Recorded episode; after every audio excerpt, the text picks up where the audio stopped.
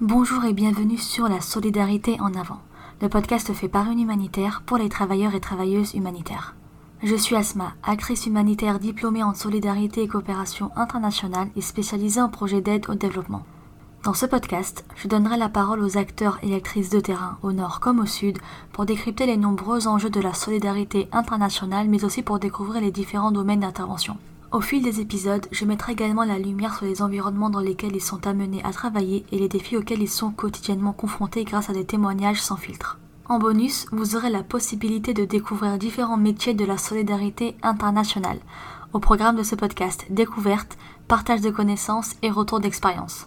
Prêt à passer les prochaines minutes avec moi? C'est parti Bonjour Antoine, merci beaucoup d'avoir accepté cette invitation pour participer au nouvel épisode du podcast La solidarité en avant qui portera sur l'indépendance financière des ONG. Mais avant d'en dire un peu plus sur ce sujet, est-ce que tu pourrais te présenter et nous en dire plus sur ton ONG et ses actions? Alors bonjour Asma, merci beaucoup de m'inviter parce que je suis euh, ton podcast euh, épisode par épisode, donc ça me fait super plaisir de pouvoir intervenir dedans. Donc je m'appelle Antoine Dejoie, j'ai 28 ans alors, mon, parcours professionnel, j'ai fait des études pendant 5 ans de compta gestion et ensuite je me suis dirigé vers un, master en management de projets internationaux, euh, coopération humanitaire à l'école 3A, si euh, certains connaissent. Donc, euh, durant mon master, j'étais en alternance Action contre la faim. Et par la suite, là maintenant, ça fait un an et demi que je suis coordinateur de mission pour Ophtalmo sans frontières au Cameroun donc à, à Garoua. Je, suis situé au port du Sahel, au nord du Cameroun. Je travaille donc euh, pour l'organisation Ophtalmo sans frontières, qui est euh, une, une, organisation spécialisée dans la lutte contre la cécité. Ça a été créé en 1987 par des euh, ophtalmologues français qui étaient en voyage au nord du Cameroun et qui ont pu remarquer une, une prévalence assez importante des maladies oculaires, ce qui est dû au, au climat et à la poussière c'est une, région un peu à part au Cameroun, difficile d'accès, et il n'y avait pas beaucoup d'offres de, de soins oculaires à l'époque, même encore un peu aujourd'hui, même si ça s'est développé. Et euh, aussi, point important, c'est que dans cette région, le secteur primaire, au, au, niveau du travail, le secteur du primaire est encore hyper important, le secteur agricole est hyper important, ce qui fait que des personnes qui perdent la vue euh, sont très rapidement marginalisées. Donc, euh, ces, ces ophtalmos euh, ont, euh, ont, créé l'organisation en 1987. Il y avait aussi à l'époque très peu de médecins sur place. Il faut savoir qu'au Cameroun, pour donner un ordre d'idée, il y a à peu près 30 fois moins de médecins par habitant qu'en France. Et donc, ils, ils, se sont implantés au nord du Cameroun. Ils ont décidé de, de lancer cette organisation. Alors, je préfère préciser, c'est une, une organisation ophtalmologique. Donc, c'est ni les opticiens, ni des lunetiers. C'est vraiment les soins oculaires, la consultation, euh, les, les, soins par les médicaments et aussi, le cas échéant, la chirurgie. Notamment la chirurgie de la cataracte, qui est euh, la principale chirurgie euh, que nous effectuons, que mes collègues effectuent dans les centres. Donc on a eu environ 450 missions de médecins français depuis la création. Le gros de l'activité de l'organisation est, au Cameroun, une activité une activité durable. Ensuite, il y a eu plusieurs missions dans d'autres pays, euh, le Maroc, la Mauritanie, Madagascar et d'autres. Aujourd'hui, Ophtalmo sans frontières, c'est huit centres de santé dans les régions du nord et de l'extrême nord du Cameroun. Et euh, la particularité, c'est que c'est dans des zones isolées qui n'ont pas accès aux soins. Donc, c'est pas dans les grandes villes. Moi, personnellement, ma base logistique est à Garoua, qui est la troisième ville du Cameroun, qui est, qui est une grande ville. Là, il n'y a, pas trop de besoins en ophtalmologie. Mais par contre, les huit centres sont vraiment dans des zones isolées, souvent dans des zones frontalières, souvent dans des zones tendues. Et euh, donc, c'est pour permettre euh, l'accès aux soins oculaires à tout le monde dans les meilleures conditions.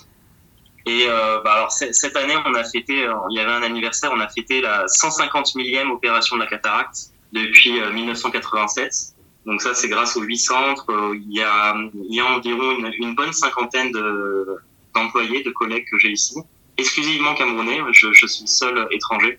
Et donc, euh, donc il y a, ce côté euh, soin qui est très important, mais il y a le côté formation qui aussi depuis le début les, les ophtalmos français ont voulu mettre l'accent dessus pour pouvoir développer le, le secteur ophtalmologique, pas qu'au Cameroun, mais dans l'Afrique de l'Ouest et dans l'Afrique centrale. Ce qui fait que depuis 1997, on a eu plus d'une trentaine de médecins, presque 200 infirmiers qui ont été formés aux soins de santé primaire en ophtalmologie. Et concernant la chirurgie de l'œil, où il y avait une petite dizaine de médecins qui ont été formés à ça et, aujourd'hui une quarantaine, je pense cette année, une quarantaine d'infirmiers étrangers. On reçoit des infirmiers, euh, c'est euh, c'est souvent c'est des Maliens, des, des Tchadiens, on a des Nigériens, des des Congolais, des, des deux Congos, des Centrafricains, enfin vraiment toutes les toutes les, tous les pays qui, qui, sont autour et à une seule condition, la condition pour le recrutement de la formation qui dure un an dans nos centres, c'est trois étudiants qu'on reçoit par an, c'est que euh, ces personnes-là se situent dans des zones isolées et auront comme obligation, enfin c'est un peu un pacte de d'exercer dans ces régions isolées et pas exercer dans des grandes villes euh, avec euh, l'aspect pécunier derrière. C'est vraiment pour apporter des soins oculaires aux populations isolées. Donc, et la particularité de, de Ophtalmo sans frontières, mais on va, on en parlera un peu plus longuement plus tard, c'est que Aujourd'hui, c'est une organisation qui s'autofinance à plus de 99%, et ce qui est assez rare dans le domaine des ONG. À ma connaissance, je ne, j'en connais pas d'autres. Je confirme, c'est assez rare. euh, bah, du coup, pour rebondir sur ce sujet euh, financier, euh, étant donné que tu es dans une structure euh, voilà, qui essaye d'être, bah, de s'autofinancer, est-ce que tu pourrais nous dire un peu quels sont les enjeux ben, financiers d'une, d'une ONG aujourd'hui? Alors, le schéma classique d'une ONG, si je peux résumer, c'est dépenser de l'argent, recevoir des financements extérieurs et ensuite dépenser cet argent de manière la plus intelligente possible. Et c'est hyper important parce que avec toute la meilleure volonté du monde, on ne fait pas grand-chose sans argent. Mm-hmm. Donc, toutes les organisations ont besoin de sources de financement continu. On peut faire, euh, on, on, peut résumer en trois grandes catégories. On a, on a les, les, fonds qui sont issus de la générosité du public des, des, gens comme, comme toi et moi euh, qui font des dons, euh, par exemple, tous les mois, c'est le cas de nombreuses personnes. On a les fonds privés euh, qui, qui peuvent venir des fondations d'entreprises, qui sont assez importantes. Il y a aussi des, des affaires de défiscalisation derrière, ou même des entreprises directement à travers le, la RSE, la, responsabilité sociétale des entreprises, qui, euh, qui, qui prend un grand essor là, ces, ces dernières années, ces, même ces dizaines de dernières années. Et enfin, la, la troisième grande catégorie, c'est les fonds publics. Donc les fonds publics à travers l'aide au développement que euh, en fait chaque pays euh, alloue une partie de son budget, un pourcentage euh, pour l'aide au développement. Donc cet argent des États va, en général passe par des agences publiques. En France, on peut citer l'Agence française de développement, mhm. l'Agence de l'eau entre autres. Et ces, ces fonds publics, en fait, ces agences vont redistribuer aux ONG dans la grande majorité des cas, ils, vont, ils ont des, des appels d'offres, des appels à projets. Ils ont, ils ont, ils ont une grande idée de, de ce qu'ils veulent faire. Par exemple, on a tant d'argent pour des projets euh, d'adduction d'eau potable, ou alors on a, on a tant d'argent pour euh, développer euh, des techniques agricoles durables. Et ensuite, euh, et ensuite, les organisations peuvent postuler avec un, dossier qu'ils soumettent et qui est validé ou non. Le schéma classique, c'est que la grande majorité des financements euh, des ONG sont des financements publics. Par, euh, par expérience, enfin, moi, quand j'étais chez Action contre la faim, on avait un schéma où c'était environ 80% d'argent public, 15% de, de, fonds issus de la générosité du public, de, de, nous, des particuliers, et ensuite environ 5% de ce qui reste des, des autres financements, dont les financements privés. C'est à peu près le modèle un, peu partout pour les grosses ONG, à part euh, une ONG très particulière, c'est Médecins sans frontières, qui dans ses fonds, il y a 96% des fonds qui viennent de, de la générosité du public, du grand public. Et ce qui est assez exceptionnel, que euh, Médecins sans frontières est vraiment à part parmi ces grosses ONG. Et, et donc, euh, donc les financements publics des ONG, le nerf de la guerre, c'est d'avoir des fonds non ciblés pour avoir une plus grande marge de manœuvre dans, dans les décisions sur comment on alloue ces fonds. Alors, il y a un, il y a un pourcentage que, que j'avais vu sur euh, le site de l'OCDE, l'Organisation de coopération et de développement économique, qui disait que c'était environ 85% du financement public qui est ciblé. Donc 85% de l'enveloppe qu'on te met à disposition, qui doit respecter euh, des postes de dépenses très précis, mhm. qui correspondent au projet. Oui. Et les, les 15% restants, c'est ce qu'on appelle les, les, frais de fonctionnement. Ça va être euh, toutes les fonctions support de l'organisation, souvent les fonctions au siège, ça va être la, les, les dépenses qui sont liées à des, à des études ou des évaluations que l'ONG fournit, à par exemple les frais de levée de fonds, le plaidoyer, la communication, toutes ces fonctions un peu support. Donc c'est c'est ça la, la contrainte du financement public qui est après c'est le jeu. C'est pas c'est ni bien ni mauvais. Et mhm. même heureusement qu'il y a un peu de suivi. Mais c'est qu'on a euh, premièrement des noms ciblés peu de marge de manœuvre pour les organisations.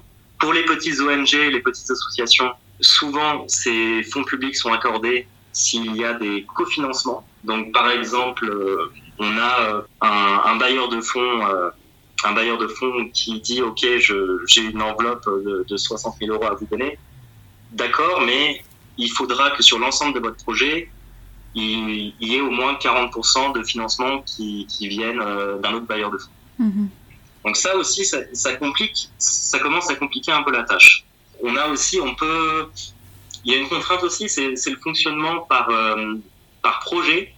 Alors je, je parle, j'ai pas la science infuse sur ce domaine-là, mais euh, j'ai quand même l'impression qu'on a que tout fonctionne vraiment en termes de projet, c'est-à-dire avec une date de début et une date de fin, et que surtout dans le secteur du développement, ça laisse pas trop la place à des activités continues, à des activités pérennes sur euh, plusieurs années, plusieurs dizaines d'années. Ce que j'ai aussi pu relever, c'est que là, ces dernières années, je pense que c'est plutôt un bien, mais on a un suivi de plus en plus important de la part des bailleurs de fonds. Mm-hmm. Il, y a des demandes, il y a des demandes de rapports plus en plus importants qui vont même conditionner le versement de la suite de la somme car en général, ils font juste des avances. Et donc, euh, de ce fait, ça nécessite du personnel qualifié. C'est un vrai métier. Maintenant, euh, grand manager euh, qui, pour les relations bailleurs, ça demande une vraie expertise, des vrais, du vrai personnel. C'est des coûts en plus aussi. Je continue avec les contraintes. Il y a aussi, il peut y avoir une inadéquation, pardon, avec les réalités du terrain. C'est que les, les personnes qui financent aussi ne, ne sont pas forcément sur place, pas forcément des gens mais qui, qui ont travaillé sur des missions humanitaires à l'étranger. Donc parfois il y, a des petits décalages, il peut y avoir des décalages. Et alors ça c'est plus un avis personnel, mais euh, ça n'engage que moi. J'ai aussi l'impression que l'optimisation des ressources n'est pas optimale. Parce qu'on a des ONG qui sont incitées à demander plus d'argent que leurs besoins réels, car euh, tout dépassement du budget initial, si, si le budget est trop serré euh, et qu'il y a un dépassement du budget initial, en fait, ça peut entraîner une rupture de la collaboration avec le bailleur de fonds pour de futurs projets. C'est ça. Il y en a aussi des ONG, je ne sais pas si tu as déjà vu ça, qui vont euh, des fois dépenser même l'argent qu'elles ont pour des postes, euh, pas bidons, mais pour des petites actions, de peur que si elles refont une demande de financement auprès du bailleur de fonds, on leur accorde un peu moins. Exactement, et c'est la course à dépenser euh, le dernier centime. on a, ouais, ça se fait beaucoup là au Cameroun. je vois ça, des grosses organisations qui sont qui euh, font un point à chaque exercice euh, sur le budget euh, en fonction de ce qu'ils peuvent encore dépenser ou ce qui, est fini. Puis s'ils ont encore de l'argent, ils vont se dépêcher de, dépenser des choses, pas forcément pour les besoins des populations, mais par exemple pour faire, une cérémonie, pour, pour plein de choses en fait, ouais, qui sont pas forcément ce à quoi on pourrait s'attendre dans, dans l'aide humanitaire. Pour résumer, c'est c'est euh, avoir en continu, des, en continu des financements, mais aussi essayer d'avoir des financements où on a le plus de marge de manœuvre possible. Mhm. Donc euh, c'est et c'est un peu délicat avec le financement public en effet. Mhm. Mais c'est pas plus mal euh, qu'il y ait qu'il y ait un suivi poussé. c'est c'est sans, sans prendre de parti, c'est c'est comme ça que ça fonctionne. Et ça reste, comme tu le disais, euh, un minimum quand même euh, nécessaire. Et du coup, pour euh, revenir un peu sur le fonctionnement des ONG, bon, tu parlais un peu des différents cas que tu as pu rencontrer de ton côté. Et bon, moi je sais un peu que Ophtalmo sans frontières a un mode de fonctionnement un peu particulier. Est-ce que tu t'en as parlé un peu rapidement au début de notre échange? Est-ce que tu pourrais nous en dire un peu plus Mais nous dire surtout pourquoi avoir fait ce choix? On a un, mode de fonctionnement un peu particulier et qui, qui en fait a évolué dans le temps pour refaire un, petit historique, si on revient à la, création d'Ophtalmo sans frontières, donc dans un premier temps, c'était euh, pouvoir fournir des soins accessibles à la population et surtout euh, des soins de qualité. Ça a toujours été le postulat, euh, la qualité, parce que c'est pas parce qu'on n'est on n'est pas en France et qu'on est à l'autre bout du monde que on doit négliger la qualité. Donc ça, c'est vraiment les ophtalmos de Ophtalmo sans frontières ont vraiment mis un accent dessus. Et donc les premières années, il y avait un besoin important de matériel et de consommables aussi, des implants notamment, enfin pour la chirurgie de la cataracte, qui sont des consommables assez chers. Et euh, les dix premières années, c'était un fonctionnement classique. Hein. environ les dix premières années, euh, il y avait des, dons privés et surtout euh, l'appui du Rotary Club, qui a été très très important lors de la, la création d'OSF. Et aussi très important, c'est il y a eu une mobilisation massive des ophtalmos français. Vraiment massive, parce qu'il y a eu plus de 450 missions d'ophtalmos français qui étaient dans des centres au Nord Cameroun.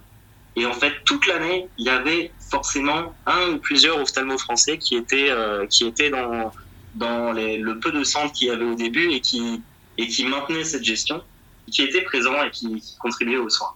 Et il y a, il y a eu, euh, au bout de dix ans, ça, ça s'est un peu essoufflé. Il y avait, il y avait besoin de passer une, passer à, à une nouvelle ère, quelque chose d'un peu, d'un peu plus sérieux parce qu'ils ont enfin pas sérieux, euh, plutôt à grande échelle, mhm. parce qu'ils ont vu que ça fonctionnait euh, énormément, qu'il y avait énormément de besoins, qu'il y avait énormément d'opérations, beaucoup d'activités, et puis c'était pas forcément, on pouvait pas demander aux ophtalmos français de continuer à s'engager comme ça pendant deux semaines par an, en continu sur plusieurs dizaines d'années, c'était pas possible. Donc il y, avait besoin de, de ressources financières et des ressources matérielles importantes. Et donc, euh, et aussi, euh, aussi, il y avait un point euh, qui, qui, est assez important quand même à, à relever avec euh, Ophtalmo sans frontières. En fait, du fait de la, la localisation de l'organisation au nord du Cameroun, mhm. on, ne, on ne pouvait pas faire appel à des, à des médecins camerounais car, euh, car peu de pouvoir d'achat, donc pas très attractif pour les médecins de venir euh, jusqu'au nord du Cameroun. À côté de ça, on avait, euh, enfin c'était compliqué pour eux de venir au nord du Cameroun, on ne pouvait pas suffisamment les payer. Euh, malheureusement, payer des, plusieurs médecins, c'était pas envisageable, c'était des coûts trop importants. Et ensuite, on en reparlera, il y a aussi un système où, où, les OSF redistribuent de l'argent à certains hôpitaux, les hôpitaux dans lesquels OSF est présent. Donc il fallait passer à l'étape supérieure et euh, le, les responsables à l'époque d'Ophtalmo sans frontières ont souhaité faire une demande de financement à, l'Union européenne, une demande de financement public. Et euh, on en parlait tout à l'heure, c'est là que ça s'est un peu corsé parce que euh, beaucoup de normes, beaucoup de contraintes, et notamment, il n'était pas envisageable de, de laisser des infirmiers faire des opérations chirurgicales. Mm -hmm. pas concevable à l'époque. Donc malheureusement, c'est cet échec de, du financement public pour Ophtalmo sans frontières qui a amené les, les dirigeants d'Ophtalmo sans frontières à réfléchir à une nouvelle méthode. Donc c'était pas un souhait dès le début, c'était une conséquence. C'est euh, le, mode de fonctionnement qui va arriver. Donc ça c'était dans les à la fin des années 90 et euh, donc on avait euh, au même moment un essor qui c'était le timing parfait. Il y a eu un essor des laboratoires indiens et africains qui pouvaient fournir des médicaments de bonne qualité mais à, à moindre coût plutôt que les, laboratoires français qui certes c'est des produits de très grande qualité mais qui sont très très chers aussi. Et donc, euh, donc, il est venu cette idée de euh, pouvoir, euh, qui a été décidé en fait de, de faire payer les consultations ainsi que les, les, la chirurgie. Donc, ça a pris très très bas. Euh, c'est pour donner une ordre d'idée, c'est 1000 francs CFA, c'est 1,50€ la consultation. Et la chirurgie, c'est aujourd'hui, c'est une cinquantaine d'euros avec euh, la chirurgie de la cataracte avec un plan, parce que l'implant coûte très cher aussi, c'est une cinquantaine d'euros. Et donc c'est comme ça que OSF a voulu implanter ce prix-là. Finalement, par rapport au prix euh, des autres euh, ophtalmos qui étaient présents, parce qu'il y avait quand même dans les grandes villes des ophtalmos, ça restait beaucoup moins cher que les autres ophtalmos. Et euh, ça, ne freinait pas non plus la population à, à, se, à se faire soigner. Et donc, euh, donc voilà, ce qui s'est passé, c'est qu'on a, on a un, mode de fonctionnement où, euh, où les, soins sont payants, très peu chers, mais ils sont payants, et ça nous permet de, de pouvoir en fait acheter euh, des médicaments, de pouvoir payer les infirmiers, parce que forcément les infirmiers d'OSF euh, sont payés, c'est euh, tout travail mérite salaire. Mm-hmm. Et, et, et, là, par contre, là aussi, on a pu maintenir des prix très très bas. Ce qui était intéressant, c'est qu'on euh, OSF a pu récupérer euh, de beaucoup de matériel des hôpitaux français, donc qui, qui souhaitaient se séparer, qui souhaitaient euh, accéder à des nouvelles technologies. Et donc qui, était prêt à, donner le, matériel à Ophtalmo sans frontières et euh, qui, qui, envoyé, euh, a été envoyé au Cameroun. D'ailleurs, euh, d'ailleurs pour la petite anecdote, je crois qu'on a, il me semble qu'on a un, un, microscope qui fonctionne très très bien. C'est la, la bonne qualité mécanique d'il y a longtemps, mais qui est qui est siglé RDA. C'est l'Allemagne de l'Allemagne de l'Ouest, non pardon, l'Allemagne de l'Est D'accord. Avant la chute du mur de Berlin. Donc euh, ça date de d'un bon moment. ouais, ça a été fait il y a plus de 35 ans, ouais. Mais c'est que c'est toujours efficace. Et c'est toujours efficace, ouais, ouais. C'est la, la, super bonne mécanique, euh, ça fonctionne super bien. Donc on a, en fait, on a, comment dire, on a du, on a du matériel un peu, un peu ancien qu'on récupère, mais qui fonctionne très très bien, qui est acheminé au Cameroun. Et à côté de ça, on arrive à, à dégager euh, un peu de bénéfices pour pouvoir euh, ensuite réinvestir. En l'occurrence, là, on a acheté cette année deux microscopes qui, euh, qui vont servir à la formation. On a pu équiper, équiper euh, deux, deux centres de, de microscopes totalement neufs. Et voilà, on jongle un peu entre le matériel un peu ancien qui fonctionne parfaitement et à la fois on essaie de, dès qu'on a la possibilité financière, de réinvestir sur du matériel de très bonne qualité. D'accord. Euh, bah, du coup, tu nous parlais un peu là de l'historique euh, d'Ophtalmos sans frontières et de cette difficulté qui, au finalement, euh, qui finalement, pardon, avec le temps, devenue une force. Est-ce que tu pourrais euh, bah, nous dire un peu les avantages de ce mode de fonctionnement et un peu les inconvénients? Les, avantages, ils sont, ils sont assez nombreux en fait.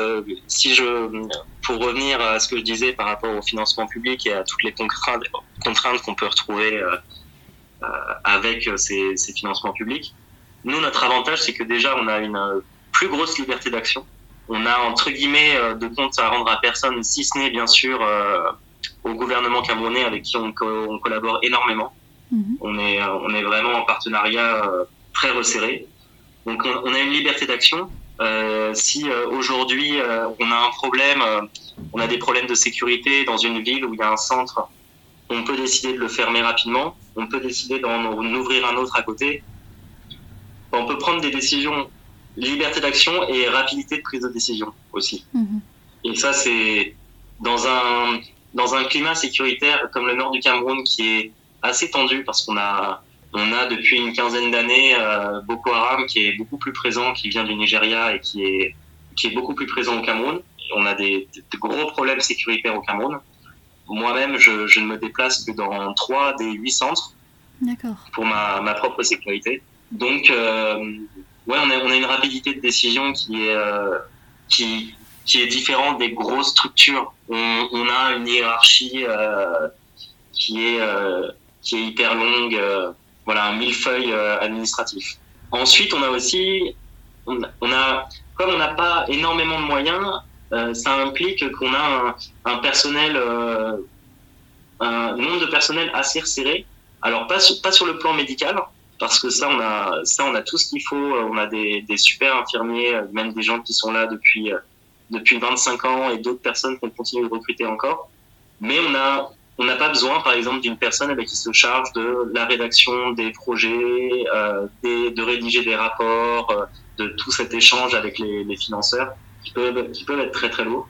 Et euh, bah, par exemple, euh, pour faire écho à, à l'interview que, que tu avais fait avec euh, Damien Laroche de Token, oui qui lui sa, sa principale euh, son enfin son poste sa mission principale c'est quand même le, la relation avec les bailleurs et -hmm. il passe énormément de temps à, à, à échanger avec eux euh, voilà c'est un poste à part entière en fait oui. c'est un métier à part entière comme tu le disais à un moment dans l'échange c'est un poste qu'il faut pour euh, pour assurer ces échanges là et euh, alors le dernier avantage mais ça je pense qu'on pourra on pourra y revenir en conclusion mais euh, il y a un côté euh, responsable, un peu un côté éthique que euh, qu'on retrouve pas forcément dans le tout le temps dans l'humanitaire où euh, où en fait être auto autosuffisant et s'autofinancer, on ne dépend pas des autres en fait. Alors en, en, inconvénient, par contre, bien sûr, il y a des inconvénients. C'est que la, gestion financière est hyper importante. Il y a y a pas de place à l'improvisation. On, on suit toujours les dépenses, on fait attention aux coûts c'est hyper important pour euh, la pérennité de l'organisation. Les inconvénients, c'est euh, aussi, euh, bah, c'est le matériel. Le, je disais, le matériel fonctionne très très bien, mais on va pas retrouver le dernier engin, dernier cri, dernière technologie qu'on peut retrouver dans, dans certains cabinets d'ophtalmologie en France, par exemple. Mhm. Mais le principal, c'est que on, on, fait avec les moyens du bord. Les moyens du bord sont très très corrects, sont plus que corrects, mais on n'est pas on n'est pas dans la dans la dans la luxure. D'accord. Et du coup, à un moment, tu as parlé de, pérennité euh, des actions. Comment faire euh, lorsqu'on a, enfin, lorsqu'on ne fait pas appel à des ressources financières extérieures? Parce que pour ma part, j'ai déjà eu quelques expériences dans des ONG, petites ou moyennes ou même des fois un peu plus grandes. Et pour chacune d'elles, on, avait à chaque fois des ressources ben, financières extérieures via euh, des bailleurs de fonds publics ou via des donateurs. Et du coup, je me demande comment ben, assurer sur le long terme des actions si, euh, si on n'a pas de ressources externes. Alors nous, je disais, on a on a 99% de, on s'autosuffit à 99% parce qu'on a tout de même, euh, on a tout de même des, des dons. Euh, le, vice-président d'Ophtalmos sans frontières en France, par exemple, organise chaque année un, concert. Il, est musicien, donc avec euh, son groupe de musique, il organise un, un concert de levée de fonds qui, soulage un peu les, finances d'Ophtalmos sans frontières. On a ponctuellement, mais c'est très, ça reste très anecdotique par rapport à l'ensemble du budget, mais on a, on a un laboratoire en particulier, le laboratoire TA en France, qui, qui nous aide là, par exemple, pour euh, l'organisation de la réunion annuelle, euh, qui, euh, qui nous aide un peu financièrement. Mais le, gros du gros, euh, pour, pour, assurer, pour assurer la pérennité, c'est euh, ce que je disais, la gestion financière. Alors, je sais pas si on dit encore ça en 2023, mais la, la gestion en bon père de famille, c'est ce que j'avais appris en droit, l'expression. Donc, en fait, il faut, anticiper euh, les problèmes futurs, ça c'est une grande partie de mon travail. Comme je, comme je disais, c'est euh, en fait c'est en lien avec la région dans laquelle on se trouve. D'accord. La région est difficile d'accès et en, en, fait on, ouais, on s'inscrit totalement dans, dans un peu le, côté débrouillard euh, du nord et de l'extrême nord du Cameroun que euh, les gens ne, s'attendent pas forcément à recevoir de l'aide et donc ils avancent, ils bricolent, ils font avec ce qu'ils vont et avec ce qu'ils ont donc ils anticipent les problèmes. Moi de mon côté, les, problèmes, ça va être euh, le problème matériel. On a un technicien biomédical qui euh, qui en continu euh, dès qu'on a un problème avec un avec un, engin, un, microscope, une lampe à fente, du, matériel de consultation ophtalmo. lui, il va il va tout faire pour pour le réparer, toujours dans la réutilisation. dans à la base logistique, là où je me trouve à Garoua, on a on a aussi du matériel euh, supplémentaire au cas où il y a un problème. Euh, en, en 24 heures, on peut, euh, enfin 24 heures. Certains centres ça plus en 48 heures, mais on peut changer du matériel. D'accord. Pour permettre de poursuivre l'activité. On a on a un fonctionnement ouais, réparation hyper important, toujours toujours réparé. On a, on a utilisation d'un matériel, on utilise de réutilisation de matériel on n'a pas de matériel à usage unique, si ce n'est les médicaments, les consommables, que ça, forcément, ils sont utilisés. Euh. Mais on, par exemple, pour le matériel de chirurgie, on a du matériel en métal qu'on va stériliser à chaque, euh, à chaque nouvelle utilisation. Plutôt que euh, en France, dans la très grande majorité des cas, ça va être du matériel à usage unique. Mm-hmm. Alors on aura, on a toujours la possibilité d'augmenter le prix des consultations et de la chirurgie. Ça, c'est toujours une possibilité. Sauf que la consultation depuis 25 ans, elle n'a pas changé. Le prix de la consultation a toujours été à 1,50€. Et par contre, le prix de la chirurgie, il me semble qu'elle a un poil augmenté, mais euh, vraiment, euh, vraiment marginalement. Et donc, euh, ce que, ce que je disais aussi, c'est maîtriser les coûts. Et OSF maîtrise très bien les coûts. Et même, je pourrais dire qu'elle maîtrise un peu trop les coûts. mais on est un peu, ouais, on a, parfois, mais, mais en fait, c'est bien cette de maîtriser un peu trop les coûts et de serrer un peu euh, la ceinture sur les nouveaux investissements, parce que ça, ça, a beaucoup aidé à absorber le choc Covid ouais. qui a eu là. Et euh, au Cameroun, ça a été, euh, on a eu quand même une grosse baisse d'activité. On a, on a des centres qui ont fermé pendant pendant plusieurs semaines.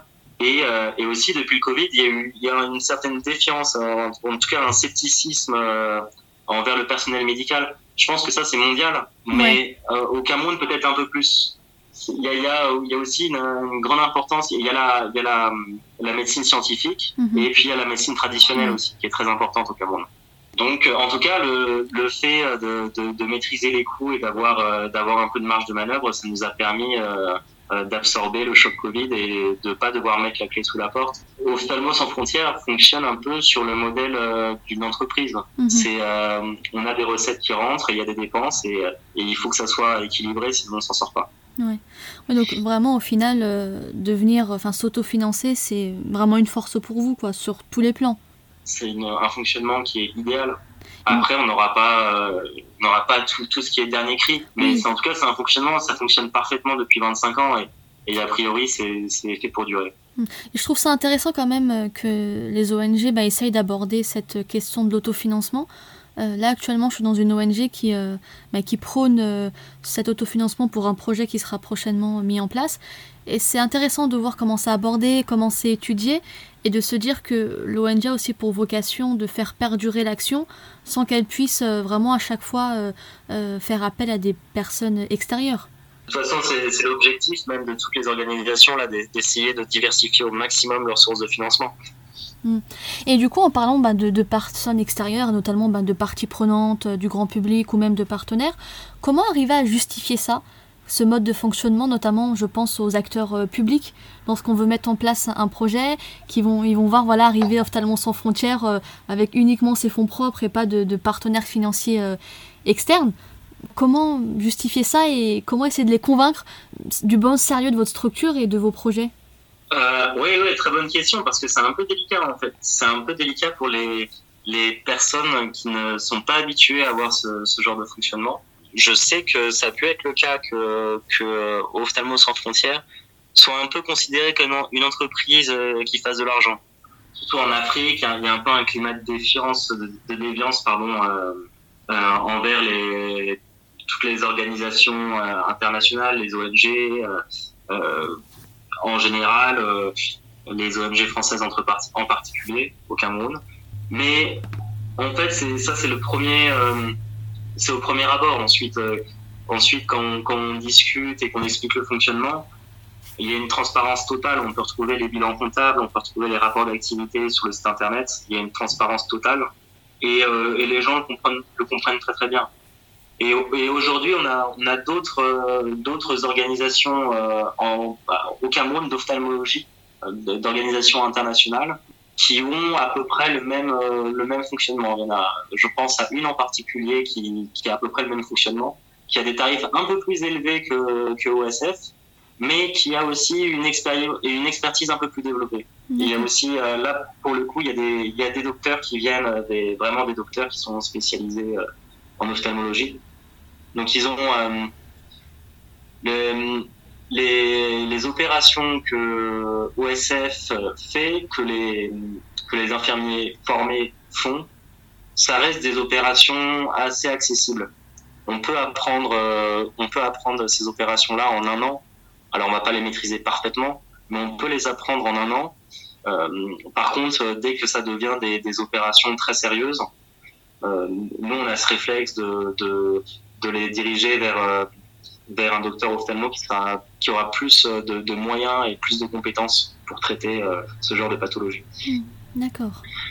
Ah, il y a aussi, il y a aussi les questions un peu de, de concurrence déloyale parce que depuis 35 ans, l'ophtalmologie au nord du Cameroun s'est vachement développée. D'accord. Donc, au Cameroun, et je pense dans, dans, la grande majorité des pays du monde, on, il y a quand même un rapport à la, à la, médecine, à la médecine un peu lucratif.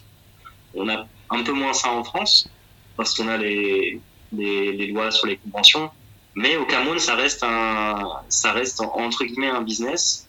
Et, euh, et ce qui est normal, hein, quand une personne fait, euh, fait 10 ans d'études de médecine, normal qu'elle veuille, euh, qu'elle veuille ensuite euh, se gagner de l'argent avec. C'est pas un mhm. mal en soi. Mais à ça, euh, concurrence déloyale, on répond que nous, notre présence, c'est dans les zones isolées on va on va pas s'implanter euh, dans une grande ville comme je disais ou alors euh, à un endroit où il y a déjà une personne qui est implantée. Mm c'est pas du tout l'objectif. C'est vraiment d'aller dans les endroits où il y a personne. Donc je disais aussi concurrence euh, aux moyens parce que les les infirmiers les, les opérations qu'on fait c'est une partie des opérations euh, plutôt abordables mais c'est pas les grosses opérations d'ophtalmologie.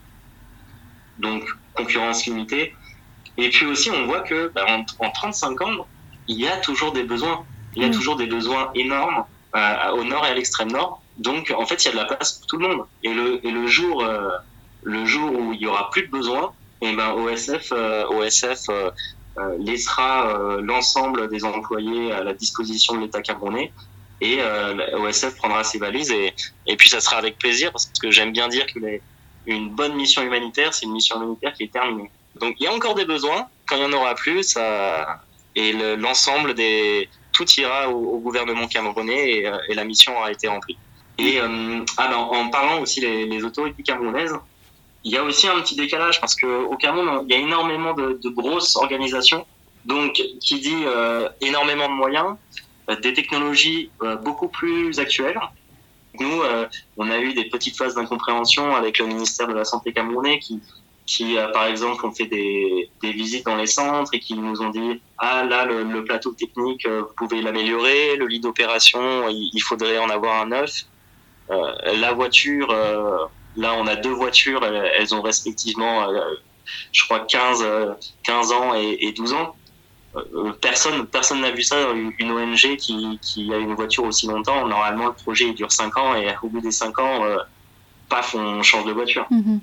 Donc ouais on est un peu on est un peu un ovni dans le dans le milieu euh, du fait de, de, nos moyens et et aussi ce que peut-être les autorités ont un peu plus de mal à comprendre c'est que on, a un énorme impact au nord et à l'extrême nord. Il y a énormément de patients, il y a énormément de volume de soins et d'opérations. Et du coup, c'est un peu disproportionné par rapport à nos ressources financières qui sont, qui sont très modestes et on arrive à avoir un impact, euh, un impact hyper important.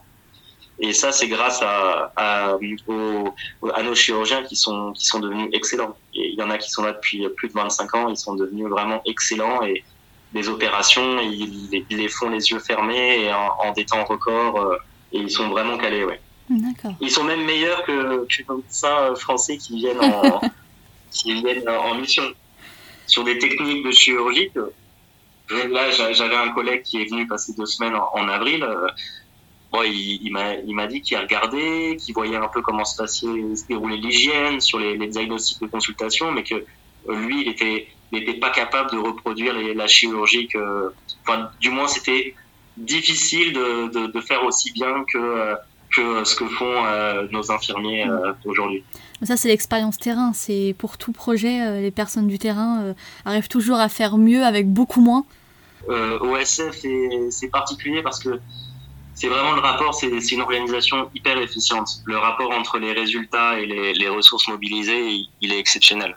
Et ça, c'est euh, la formation. En fait, c'est la formation de, de, de OSF qui a toujours mis un, un accent sur la formation des des infirmiers camerounais, des docteurs camerounais, des infirmiers et des docteurs de l'Afrique de l'Ouest et l'Afrique centrale, et toujours dans une démarche de, on privilégie la, qualité. Et, euh, et le travail de, tous ces ophtalmos français qui sont venus depuis 35 ans euh, a, a apporté ses fruits. Bah écoute, merci beaucoup euh, Antoine pour euh, toutes ces précisions, en espérant que tout ce, que tu as pu, dire pardon, donnera des idées euh, à des ONG pour qu'elles aussi puissent développer une partie de finance, d'autofinancement de manière partielle ou même, ou même totale. Bah, j'espère, j'espère. Je pense que même c'est le futur de, des, organisations.